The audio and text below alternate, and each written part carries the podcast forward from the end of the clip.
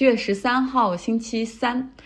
开头先来 confess 一下哈，我真的是一个比较粗心的人，就不够细致。在节目中，大家也能听到各种各样的口误，所以感谢纠正，然后感谢给我留言的朋友纠正我哈。我这个文稿里写的是拉格朗日点，然后我能读成格拉朗日点，然后以至于我自己读的时候也觉得，哎，这个地方好像跟西藏的某个地名很相近。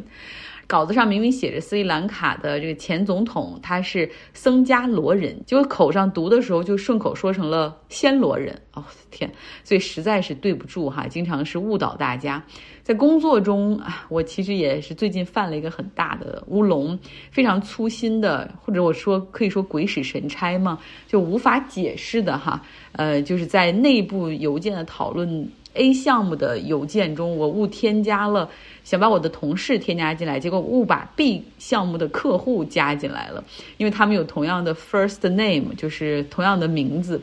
哎，但是我我就好像没有仔细检查那个后面的后缀，幸好中间不涉及太多的商业机密，但是实际上是非常非常糟糕的一件事儿哈，因为每一个东西都应该是 confidential，也是保密的。总之很糟糕，搞得我沮丧了一天，就是怎么可以犯这样的错误？而且我感觉我自己当时也是反复查过的。所以有的时候我就想，难道是水星逆行？就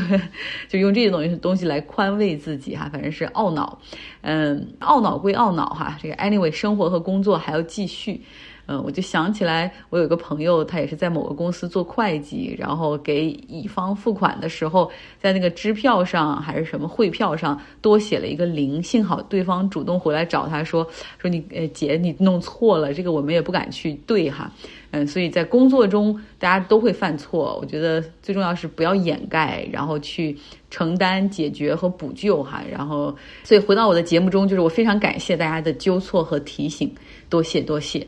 那我们今天节目新闻先来说说能源领域。俄罗斯向德国供天然气的那个北溪天然气一号管道，从昨天开始就进入到了为期两周的维护。那俄罗斯方面呢，就关停了天然气的供应。在接下来的两周里面，他们说要进行机械设施的测试、自动化系统的测试等等，说预计两周之后吧，啊，来恢复供气。但是对于能否如期的恢复供气，能恢复供百分。的多少？这个德国方面表示严重怀疑，因为从上个月开始，俄罗斯天然气公司就已经将北溪天然气一号管道中的天然气供应的量降低了百分之六十。啊，他们给出了一个理由，就是啊，这个管道里面有一个天然气的涡轮出现了问题，这是西门子的产品，他们拿去送到了加拿大检修，但现在又因为是制裁哈，所以没有办法拿回来，所以就影响产能。加拿大方面表示说啊，这个已经放行哈，不会受这个制裁的影响。不过德国方面还是非常的公开的批评俄罗斯，就是说实际上你们已经正在拿天然气作为筹码，在威胁并且伤害德国经济以及欧盟。那因为北溪天然气管道的供气不仅是给德国，之后德国还有个管道在输向法国哈，所以法国也会受到影响。德国方面也在提醒这个法国以及欧盟，就是很可能哈，这两周之后俄罗斯也不会恢复天然气的供气，咱们现在应该为最坏的情况做准备。德国所用的天然气中，百分之三十五是来自俄罗斯，关系到电力能源的供应，像工业生产以及民用电哈都会受到影响。德国能源部其实早在几个月之前就开始做预备方案，所以他们现在应对这个天然气供应的中断啊，有有一些办法，一是像从加拿大还有中东的一些地区去采购液化天然气。第二个办法就是重新启动已经关停了的这个十个煤炭发电厂，呃，六个燃油发电厂。就这些虽然对这个呃对抗气候变化是起反作用，但是现在是没有办法哈。同时，德国也在快速推进海上风电、陆上风电的建设，希望能够填补这个能源的缺口。但这个也需要时间哈。那真正的噩梦，大家都担心会是在冬季出现天然气以及能源的短缺，因为那个时候你还要供暖。法国的经济部长说了，他们现在虽然是夏天，就已经开始在为六个月之后冬天的这种高能耗的季节啊供暖季去做准备了。那我们回想一下哈，这个实际上北溪天然气管道一号。和已经修建好但是还没有通气儿的二号管道，都是在默克尔时期啊，他力排众议，顶住美国和欧盟其他盟友的劝阻，哈，坚决进行修建，并且从俄罗斯那边进口天然气。他当时是说，这个廉价的天然气的能源实际上是德国经济的一个保障，也是德国能够保持工业竞争力的一个因素所在。但当时其他人就质疑说，你怎么能够把能源的安全放在俄罗斯手中？哈，因为他可以轻而易举的拿起来威胁你，就是掐你的脖子。默克尔的确有自信，而他确实也做到了。他任期内和普京的关系还挺融洽的，虽然中间也爆发了俄罗斯对克里米亚的战争，对东巴斯地区的呃部署，引发了一度关系的紧张。但是俄罗斯从来没有真正进入到。与乌克兰的全面战争，欧盟也没有实行完全的全面制裁哈，当时保持着这种非常微妙的平衡。呃，我们还夸过，我还夸过默克尔是比较务实的那种哈，不是很 political，不是因为政治然后去去强硬的保持一些政治的立场，然后放着便宜的能源不用啊等等等等。但是现在的局面好像让我们看到了，正是默克尔他所做的这些，促成了让现在俄罗斯有这种不开战就能够搞死德国。的武器哈，能源，因为能源安全实际上就是国家安全的一部分。有人责怪默克尔，然后但是默克尔也接受采访的时候说，不认为自己有什么错哈，因为他做了当时对于德国来说最好的决定，或者是他有一种想法，就是如果假如说他还在总理的位子上的话，也许局势也不会出现现在这样的急转直下和恶化，可能更早的会想办法去遏制普京哈，在可能普京在边境步兵的时候就会去想。办法，那战争也许就不会全面开打，啊，但有时候我又觉得，你说默克尔他说的有道理，对吧？但你从另外一个方面去想，如果这么大的一个国家。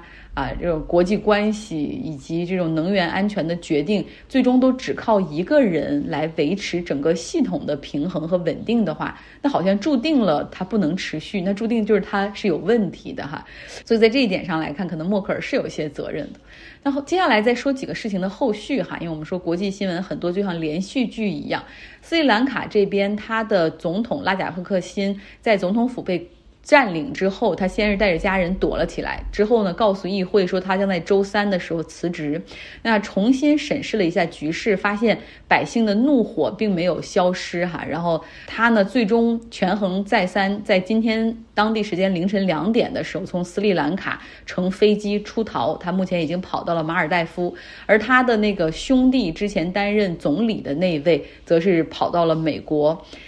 另外呢，一条新闻是今天 Twitter 哈，如我们昨天预料的一样，它在。美国的特拉华州 Delaware 这边的横平法院对马斯克发起了诉讼，要求强制执行收购令。那法院将根据双方的合同、出示的证据以及庭审去决定，去决定是否需要让马斯克强制执行哈，哪怕他现在已经不想收购 Twitter 了。那中间有个很重要的点，就是 Twitter 有没有像马斯克呃要求的那样提供他所需要的用户信息的数据？马斯克给出的冠冕堂皇的理由就是因为这。这个他跳票啊，然后推特认为自己已经给出了，然后还指出说，马斯克之所以撤销收购，是因为他在过去的几个月里面，因为特斯拉股价下跌，他的财富发生了重要的缩水哈，他才决定要撤出的。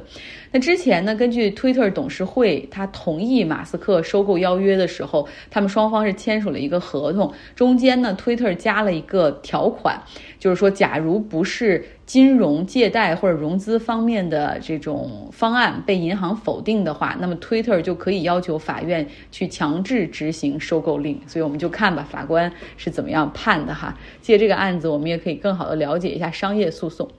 最后一个新闻是，Boris Johnson 在他宣布将辞去英国首相一职之后，保守党内部最终他是有好多人希望能够出来竞选党魁，从而出任首相哈，就是有一个关门时间和一些基本的条件，呃，最后呢是筛出八个人，他们是可以参加党内的第一轮投票。第一轮投票呢会在周三的下午进行，然后好像有一个规则是，不管你谁票说谁票少哈，不满拿不到三十票的人就将自动出局哈。然后拿到的那些将进入到第二轮投票。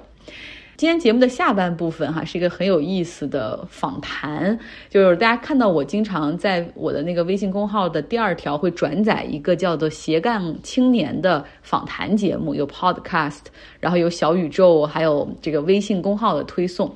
之前，包括我们的 Jessica 也在那里被这个播客主欣欣采访过，讲述她的故事和经历哈，然后还颇为让人感动。呃，那做斜杠青年的 Podcast 的这个播客主欣欣，她有什么样的故事？她为什么会做这个节目？我可以先 spoiler 一下哈，她是一个有自己全职工作的，在硅谷工作的电脑工程师，所以是码农哈。那她为什么会选择来做播客呢？然后我们来听听欣欣的故事。介绍一下自己嘛，因为我发现我关注了你的微信公号，甚至跟你聊过一次，之后讲了很多自己，但是却不太了解你。大家好，我是欣欣，然后我的主业是程序员，我在业余时间里呢，也在做一档人物访谈类的播客，名字叫做斜杠青年研究所。嗯，就是大家平时关注奥姐的公号的话，可能也会看到我的一些文章的推送。嗯，其实说实话，我采访了很多人，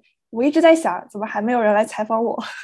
所以非常感谢奥姐的邀请。嗯嗯，好，谢谢。你说你是程序员，就真的是硬核码农的那种吗？就是比如说是学 computer science，然后真的做编程？对，我的本科的专业其实不是计算机，但是也是和计算还有数学和工程相关的。然后我现在也的确是在。互联网公司做软件工程师，我之前做的可能会更偏向人工智能，还有呃深度学习开发这一块，但我现在做的是更。是更偏向用户的产品，好，太厉害了。所以你就是做播客是业余的爱好是吗？所以我因为我知道做一期节目到底需要花多长时间，对，就看你每次的那个工作量感觉很大。有朋友肯定就会问，相比国内的九九六，是不是湾区的工程师的生活真的很很有空余时间可以做自己喜欢的事情？很多人可能会对呃程序员还有工程师就是有就像您说的钱多活少这样的印象。我觉得我可以先。谈一谈活少这个印象，我觉得之所以大家会这么觉得，可能是由于我对程序员他的工作的时间的确是比较灵活，因为大部分呃美国这边的互联网公司就是没有打卡这一说，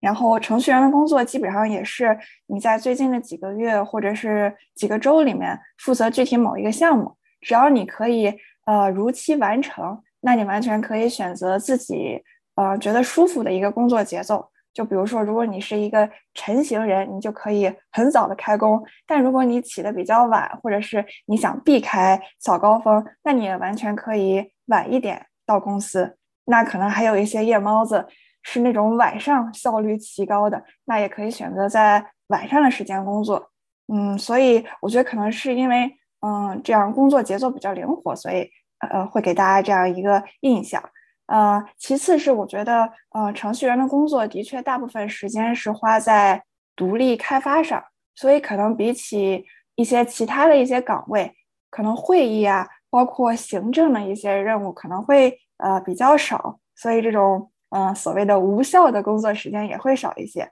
嗯，然后就是我觉得对于程序员来说，只要我们有电脑有网。呃，就可以工作。然后我们基本上也不会有那种，比如说到实地考察或者是出差这样的任务，这些都会比较少一些。所以我们很少会有那种花在路上的时间。然后我觉得其实活多活少，其实也和你所在的公司，包括所在的部门负责的业务有关系。那像很多呃初创公司里的工程师，可能因为他们本身整个团队的人比较少，所以可能一个工程师要承担的那种。任务和责任也会多一些，那可能在初创公司里的工程师工作也会辛苦一些。还有一些，嗯，那种直接面向客户的那种业务，比如说你像电商或者是这样的一些产品，直接影响到公司的业务和营收的，那可能也会比较忙一点，而且可能经常会要值班。所以就是相对于比国内的那种要老板不不下班就别人就不能走，或者固定九九六的，要多了很多灵活自由安排的时间。对。然后我发现，嗯，像你其实是在做就是自己喜欢做的事儿，做这个一档播客，去采访其他的有趣身边的，或者是整个在湾区或者更远的地方有趣的人。然后有很多其实码农或者在湾区这边工作的人，大家都有自己的不同程度的副业。对吧？所以这是一个很普遍的现象。对，这也是我做这一个节目最一开始的初衷。因为我的这个节目叫斜杠青年研究所嘛，我就很想知道大家是怎么样利用自己业余时间的，在工作以外是怎么样让。这些时间变得更充实、更有意义的。因为像从你的节目里，我都认识了很多湾区有意思的人，比如说知道了在三后 Z 那边，原来每个周都有那些脱口秀，就是程序员的人，他们周末会一起在一起什么锻炼稿子、磨稿子，然后练讲脱口秀。然后你是怎么去找到这些有趣的人呢？对，其实我最一开始是从我。身边的朋友和同学来发展，再后来我会让嘉宾给我介绍他们的朋友，这样通过二度和三度关系来进一步发展我的采访对象。啊，然后有的时候我也会主动去啊勾搭一些我特别敬仰崇拜的人，啊，我会给他们写邮件，或者是在他们的社交媒体上给他们留言。对，就是人和人之间嘛，都是一回生。二回熟，如果他们看到的话，就说明我们是有缘。其实就像咱俩一样，我就是在微博上给你留言，然后你看到了，所以咱俩认识了。你跟我说一个，你你采访过这么多人，就是你觉得谁最有趣，或者是最意想不到？这个太难了，因为我感觉每每一期节目都是我的孩子，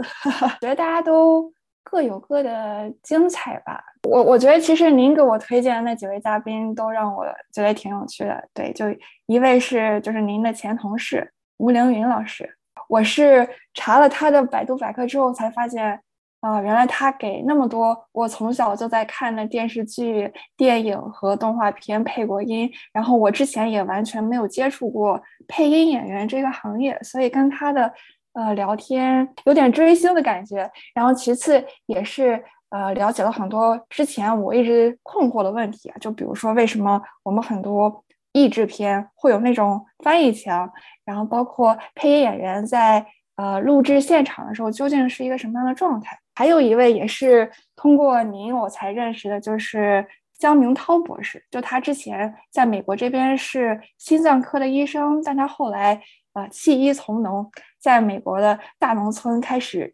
种西洋参，然后再把这些参可能卖回到国内去。然后所以我觉得他这个经历也特别的神奇。嗯，然后我觉得我在美国这边接触到了大部分的华人，可能大家都是呃像我一样比较年轻来这边留学，可能从事这种理工科的专业和工作。但我第一次认识到一个在美国这边当农民的中国人，对，所以跟他的谈话也是嗯让我有很多之前没有了解到的知识和收获。明天我还有这个故事的下集哈，然后给大家来听一听，看看程序员跨界进入到播客界做访谈节目，他是怎么样去运营和整合的。我们都说，其实现在这个互联网时代给了每一个人都可以去做媒体的机会哈。如果你你有这方面的兴趣爱好和 dream，那他是怎么做的哈？怎么把一个东西从零做成一？明天来说。